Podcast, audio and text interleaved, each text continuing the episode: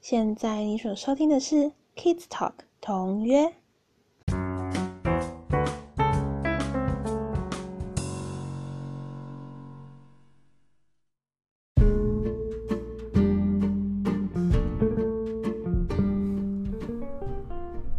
嗨嗨，大家好，我是 Pin，好久不见，嗯，真的超久不见的。诶，上一次录音的时间，我那天稍微听了一下上一集，猜猜看录音的时间是几月几号？答案是，讲讲九月二号，九月二号，哎，那就代表我整整两个月没有录了耶，哇，超夸张的。我九月份，我现在有点不太记得我九月份的日程表。但是十月的确是蛮忙的啦，就是事情又比较多。然后我那天稍微看了十一月的 Google Calendar，也是不得了不得了。为什么每次到年末都会比较忙啊？我真的还蛮好奇的哎。嗯，哦，十一月有一件。可以稍微宣传一下的事情，其实我觉得不用宣传啦，应该大家都知道，就是十一月有台北金马影展呢。然后，因为我通常都是看日本片比较多，因为我很喜欢日本片，就是那种缓缓慢慢的，然后情绪堆叠的感觉，就是有一种嗯。你看着画面就会有一种隐含隐含在里面的感受，我好难解释哦。但总之就是比较常看日就是日本片啦。然后我就想说，哎，这次刚好金马影展上了三部我蛮有兴趣的片，然后我就准备就当天要去买票这样子。结果结果。结果有一个礼拜五晚上的那部叫做《家族极道物语》吧，就是那个林野刚演的。就是我在点的时候，我每次点的位置，然后我点了位置哦，然后他就开始 run，run 了之后就跑出来跟我讲说位置被选走。我想说哪门子的事情？所以我大概这样子来回大概三四次之后就放弃，我就去选了平日场这样子。所以我这次总共选了三部片，嗯，第一部就是我刚才说的林野刚的《家族极道物语》，我其实非常 非常不喜欢这个翻译耶。好啦，就是只要跟只要跟就是。呃，跟黑帮有一点关系的，他就会只要跟日本有关，然后又是讲黑帮的故事，就会就会翻成极道，然后物语就是故事的意思嘛，对不对？嗯，我觉得这个翻译就是 我不知道该怎么说，英文叫做 A Family，好，就是反正还是在。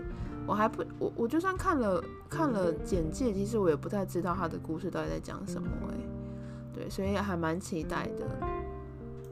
好，然后另外一部呢，就是《爱与罪的两端》，英文叫 Hope。嗯，第一个是它好像是放在司法影展里面，对，然后。就是他的演员我还蛮喜欢的，就是体真一跟石田百合子。对，石田百合子就是我那天跟我同事聊到，发现他也其实已经五十几岁了耶，怎么会这么长得这么可爱？然后提真一就不用说啦，就是只要喜欢看日剧或者是喜欢看日本电影的人都会知道提真一非常会演这样子。嗯，然后也导演也是。导演是提信彦，就是拍那个《池袋西口公园》跟《在世界的中心呼喊爱情》那一位哦，还有《金田一少年事件》，他超多有名的电影的，对，所以我也蛮期待，就是看这部片的。然后还有第三部我选的就是《间谍之妻》（Wife of a Spy），《间谍之妻》就得了超多奖的，然后。又是苍井优跟高桥一生，嗯，就而且而且我还蛮喜欢看，就是比较以前时代的电影，就是哦，不是说以前时代的电影，就是拍以前时代的电影，就是他这次拍的这个电影是在讲一九四零年代，就是二战时候，对，所以。嗯，我我我总觉得就是在那个时期的服装啊，然后整个场景来说都还蛮吸引人的，就是期待这三部片。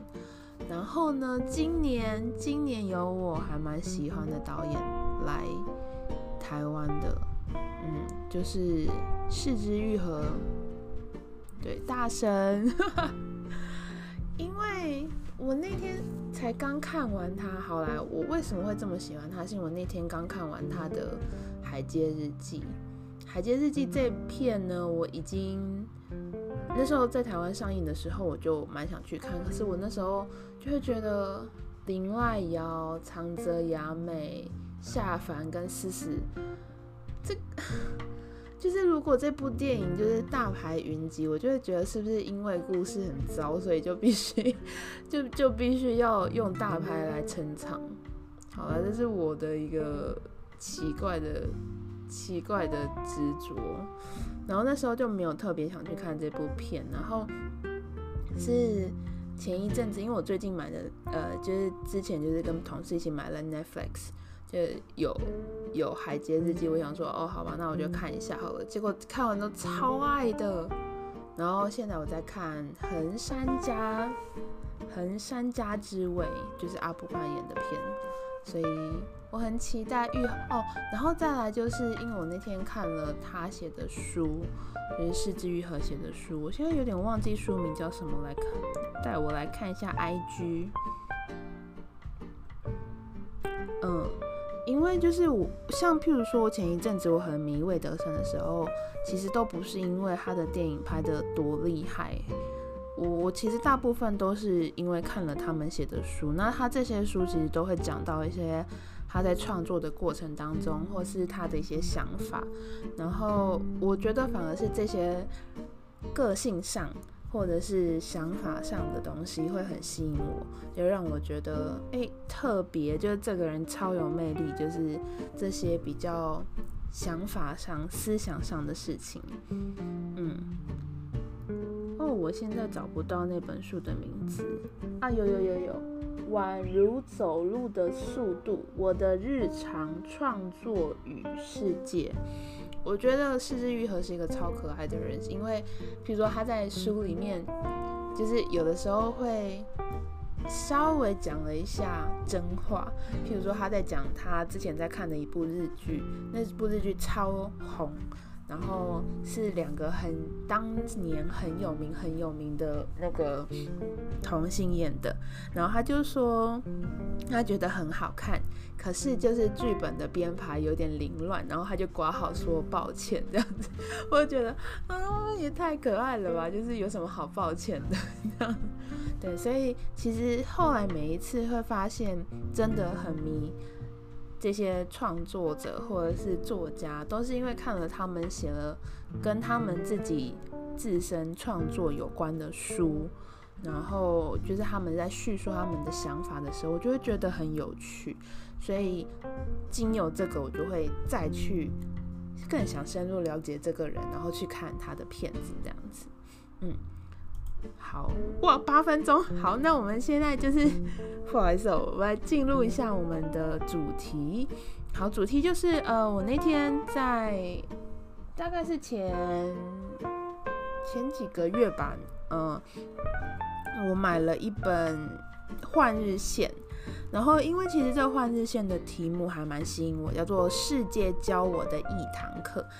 国际应变现场，它的一堂课是疫情的那个疫，因为其实呃，二零二零年发生非常重大的疫情，就是 COVID-19。那刚好在我录的这个当天呢，当下呢，就是我看到了我朋友在 IG 上发文，就是 Taiwan marks two hundred days without domestic COVID-19 infection，就是两百。天，台湾已经两百天没有本土的案例了。我觉得这是一件，嗯，因为其实现在在看新闻的时候，你就会发现，其实国外啊，比如说欧洲现在还是状况不太好。然后像今天我朋友分享给我说，法国又要封城了嘛，然后当然还有一些其他原因。然后日本的状况也没有。特别好，那就是譬如说，我们可能又会一直听到有哪个演艺人员又得了 COVID，然后又要，就是现在已经变成有一点觉得哦哦又有又有的感觉。当然不能说为了不能觉得放呃也不是放心，就是不能觉得无感，可是就会觉得哦又又有了呀这样子。那其实对于台湾来讲，像譬如说，现在在台湾，大家还可以自由的，比如说出去玩，呃，上班，去学校，嗯，我觉得都是在很一开始的时候，我们就是马上有很多很多的行动。我我那天才在跟我朋友谈到，就是二零零三年的 SARS。二零零三年大概是我，诶，是十七年前嘛？十七年前就是我们国中的时候。其实那时候 SARS 很严重，很严重，也是到现在我再回头去查这些资料的时候，我才发现这件事情的。那那时候因为是一个国中生，其实对这些事情非常不了解，那会紧张的，我想 maybe 就只有大人了。对，所以那时候我才发现，哇，原来 SARS 那时候的状况是这么恐怖、这么糟糕的。然后，呃，在二零零三年的二月到七月的这一段期间内，其实是台湾了经历了一个非常大的变化，这样。所以我觉得现在。二零二零年的这个 COVID nineteen，当然还是不能松懈啊，就是你的口罩还是要戴啊，也是要每天量体温啊，在公司的时候嘛。然后，比如说你要回报，比如说你呃假日去了哪里，就是这些东西，这些行动还是要继续维持，对，因为其实现在整个世界的状况并没有趋缓，只是在台湾，大家好像。因为很保护自己，所以也同时保护了这个，保护了台湾这样子。好，那所以呃，换日线这一期呢，第十四期的标题叫做《世界教我的一堂课》，其实就是在讲 COVID 对生活的重击的冲击。那它分了好几个好几个面向来讲，比如说在教育行业来说，在职场，在你的生活。那其实我蛮喜欢他提到的一个，嗯，对于生活的一个的议题，就是价值重估。就是我们以前认为觉得重要的事情，跟现在因为在疫情当中，我们必须 lock down，然后我们必须在家里自己，呃，就是比如说在家里。十四天的隔离啊，然后这么多那么多的不方便，然后以前 maybe 我们觉得哦，每一年去出国一次是一件很自然的事情嘛，就是如果你的生活水平还，你的生活水准还过得去的话，其实一年出国一次，或者是你的常你常出去玩什么的，这些事情对你来讲都是一件很自然的事情。那但是在 COVID 之后。我们对于感受这些事情的感受的转换，是不是应该要，就等于是有点被强迫去改变你的想法，而不是慢慢慢慢的去改变这样子。嗯，然后呃，其实这次换日线他提到了一个教育上的议题，就是数位跟远端教远端学习。嗯，教育不能停嘛。就是虽然在这样的疫情之下，我们当然首要为稳住疫情为主，但是当每个人都在家里不能去学校的时候，其实教育行业是我觉得就是一个不能停的行业。对，虽然我们称它为行，我我称它为行业，其实是有点好了，我不太喜欢称教育为行业，不过教育是不能停的嘛。那既然不能听，那现在网络又这么方便，那当然大家马上就会想到说，好，那我们来进行远端教学吧，远端学习吧。我以前也有，我以前也有接受过远端学习，其实就是很简单，就是呃线上的语言学习这样子。那其实，在换日线里面还有提到一个，呃，这个作家。呃，他们的那个作家有提到一个一句话，说其实现在的远端学习并不是真正我们之前想要推动的远端，他们想要推推动的远端学习，这是一个在一个逼不得已的状况之下，就是有点被赶鸭子上架的感觉这样子。那有很多老师他。就是不会，不太会用电脑，不太会用这些 Skype 之类的东西。那当然，我们常常在看，在看 IG 就会看到有一些蛮有趣的画面出现。可是，要怎么样去把这件事情做到好，就是要把把远端学习这件事情做到好，其实是一件蛮困难的事情。就是以最简单来讲说。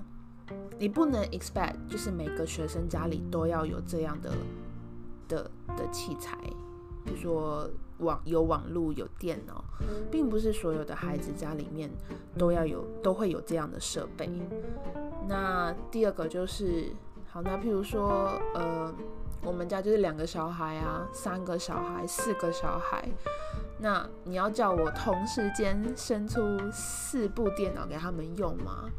这也是不太可能的事情啊，不是吗？然后，比如说，再来，我们说说学龄前的孩子好了，呃，国小孩子、国中孩子，呃，年纪再大了，他们可以自行操作这些东西。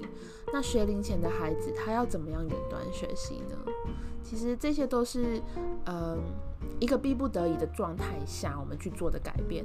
可是，在这个背后，其实还有很多很多的问题产生。对，那我想要分享这篇文章呢，其实是他真的写到了让我觉得，呃，有有达到我的点。对，那我可以跟大家就是稍微分享一下是。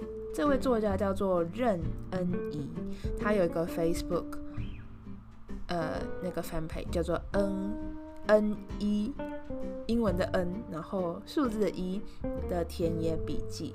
然后我那时候一看完了这篇文章，我就立刻去追踪他的 Facebook，就是果然没有后悔，我好喜欢他，就是他写的东西、分享的东西都完全跟我的很多想法。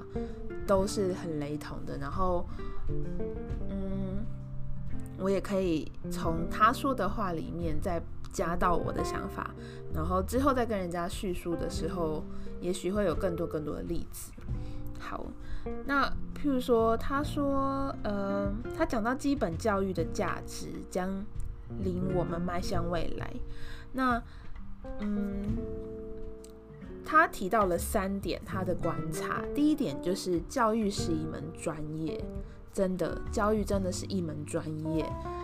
老实说，我觉得不管任何东西，你去 dig in，然后你去做了一些研究，然后你学了这些东西，你全心 dedicate，它就是一门专业。好，我们都会说，你不要自己，譬如说，譬如说前一阵子就是心脏有点痛。对，然后我就上网去查了一下，说心脏痛，然后跑出来 Google，就是 Google 当了医生之后跑出来，就是天哪，我是不是要准备跟这个社会说再见？就是很严重。然后当然那时候我就是就会很紧张。那当然我去看了医生，然后照了 X 光片，照了心电图，都是没有问题，就是一切 fine，超好的。医生医生第二次看到我还说，哎，我们来看一下你的这个 X 光片。嗯，你的心脏哈跟你的那个大动脉哈都非常健康。我跟你讲，我一听到这句话的当下，我就马上决定，好，我要开始运动。他居然说我超健康哎，心情超好的。就是虽然最近还是偶尔如果睡不好，或是有一点压力的话，还是会有点胸闷。但是基本上，他说我是健康的人。那我就相信他。对，那我们都会说，我们不要，譬如说我们跟长辈讲的时候，都会说，你不要自己去查了一些东西，或者看了一些什么人家讲什么，就自己当医生好不好？其实我觉得教育是一门专业，这件事情真的非常重要。第一个是，我觉得两个方面，好了，三个方面啦，我就是以老师面、家长面跟嗯。学生面来说好了，我觉得当你有这样的意识的时候，老师就会去增进自己的专业。我觉得这件事情非常重要，就是老师真的不能停滞，他你一定要一直一直一直学习新的东西。对，然后他说为什么为为什么就是突然这件事情会被提出来讲，就是因为在 疫情之后。因为小孩不是都在家里吗？然后家长就会体会到啊，天哪，原来要教育小孩，尤其是自己的小孩，是这么一件不容易的事情。所以老师说你说什么我都照做，make sense，超 make sense。就像我那天跟我的就是朋友分，他我的朋友跟我分享，他陪伴他的儿子，就是他被凑到就是那种嗯。出去校外教学，然后陪着家长这样子，他回来就累瘫。然后每次遇到这种家长，我都会说：是不是去幼儿园工作很辛苦吧？幼儿园老师很辛苦吧？不要再说我们只是去陪小孩子玩的，好不好？就是有各式各样的事情，下次可以再跟大家分享，就是我在幼儿园遇到的各种好玩的事情。我我我要先说我会换尿布这件事情，大家都不相信我会换尿布，大家都觉得我不会换尿布。但是我跟你讲，我超会换尿布的，因为我那时候我会换尿布就是在幼儿园学的，真的。然后，然后在在我我我觉得教教育是一门专业，这件事情真的很重要。我觉得当你认知到老师其实是有他的专业的。那其实你就会，当然就会去尊重老师的任何决定啊，或是你就会以尊好，我先不说说 follow 老师的任何决定好了，就是你至少会以尊敬以及平和的态度跟老师讨论各式各样的事情，这样子。然后老师其实自己也要去做专业的成长，不要觉得自己呃哦我已经读到这边，OK 够了，fine，然后。我跟你讲，我觉得有一件事情很可怕的是，当你说出“我不知道现在孩子在想什么”跟“我不知道现在年轻人在想什么”这两句话的时候，就代表拜托拜托，赶快 赶快再去学新的东西好吗？就是你要永远保持一颗孩子的心这样子。然后再来是他第二个提到的是。我也觉得很重要的就是学校价值这件事情。那学校价值当然也会说到老师的价值在哪里。远端教学确实是有它的用处，确实是有它的好处，尤其是呃，你对于年纪比较小的，比如说国小生来说好了，你会。好，这么说好了，就是我们都会一直想说，我们要去引起孩子学习的动机，引起孩子想要学，不要从学习的现场中逃走，所以我们就去设计一些超 fancy、超漂亮，然后像游戏一样的东西去吸引他们。嗯，我觉得很棒，我觉得。这是一件，这是一个改变的过程。但是说到最后，老实说，呃，我一直在思考专注力这件事情，就是专注力到底是对什么的专注力？我的想法是，你就算面对无聊的东西也能专注，那才叫专注力。天哪，这个要求好好大哦！就是我现在。就我现在在写论文的时候，我有时候要读文献，我有时候也是读一读，就是五分钟就觉得哇 boring，然后我就开始滑 IG，就我专注力零吧。对，但是我觉得，嗯，我们要开始去反思，在这些东西被 develop 的过程当中，学校的价值到底在哪里？老师的价值到底在哪里？为什么我们会一直现在想要推翻学校、推翻老师？